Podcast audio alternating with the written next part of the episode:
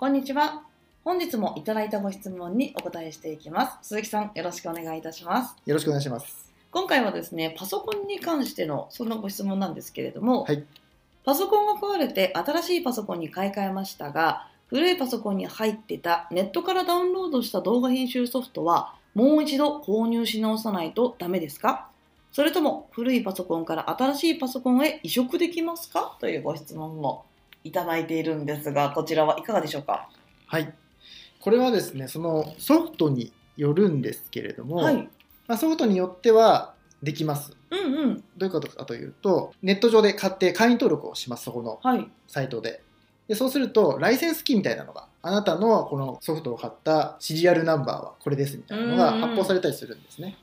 で、そういう場合はですね、そのライセンスキーがあれば、新しいパソコンでそこをもう一回ダウンロードしようとしたときに、そのライセンス入れ直せば、ちゃんとできるっていうのもありますので、まあ、そういうのに対応というか、そういうソフトであれば、新しいパソコンに再ダウンロードして、で、動かせるっていうのがありますね。あだとしたら一回そのソフトを買えばずっと使えるっていうそんなイメージなんですかね。そうですね。うーんプレミアはどうなんですか？あプレミアはもうその心配はないですね。あそうなんですねじゃあ安心ですね。そうですねう。ーん例えばその私もイメージでしかわかんないんですけど、はい。あなたはプレミアの何をダウンロードしましたとか、うんそういう履歴みたいなのってアカウント情報の中に残ってたりするんですか？そうですね。もうプレミアの場合は、はいそのプレミアの専用のアカウントがもうクラウド上にでできますので、でそれが A のパソコンからやろうが、じゃあ今度新しくね、B のパソコンからだったら、そこのクラウド上にアクセスするので、もうすべてあなたはこのソフトを使ってましたねみたいなのが。あ、わかるんですねわかります。うんうん。じゃあ前と同じものをまるっきり自分のパソコンにインストールすることができるっていう。そうあ、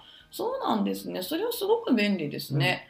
やっぱりこのパソコンを買い替えるって結構労力かかるじゃないですか。そうですね。動画編集ソフトだけじゃなくっていろんな設定がみたいなそんな印象があるんですけど、もしかしたらその他のものとかも今クラウド上でうんうんいろんなものが一緒でできるようにはなってるのかもしれないですね。そうですね。うーんその中でも何かパソコン買い替えるにあたって注意しておくべきこととかそういったところってありますか？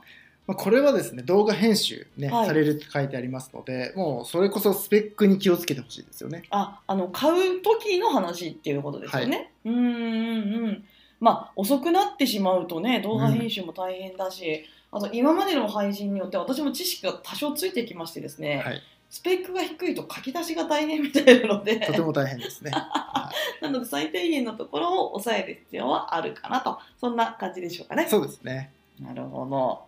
あとなんか鈴木さんの方からこの方に届けたいメッセージなどはありますか？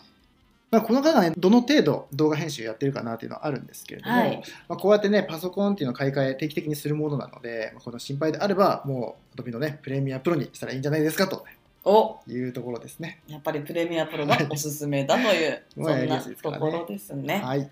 はい、ありがとうございました。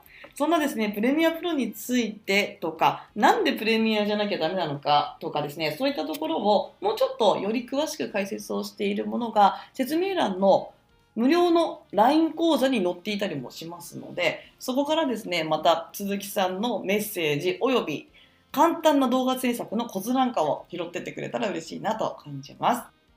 またですね、随時質問を募集しております。あなたも何でも結構です。動画のこと、パソコンのこと、それ以外のこと、あなたの中にちょっとした疑問があったらその声をコメント欄もしくは Twitter の DM から届けてください。こちらの番組内で必ずあなたにそのメッセージ返信させていただきます。それでは、今日の配信は以上になります。ご視聴いただきありがとうございました。ありがとうございました。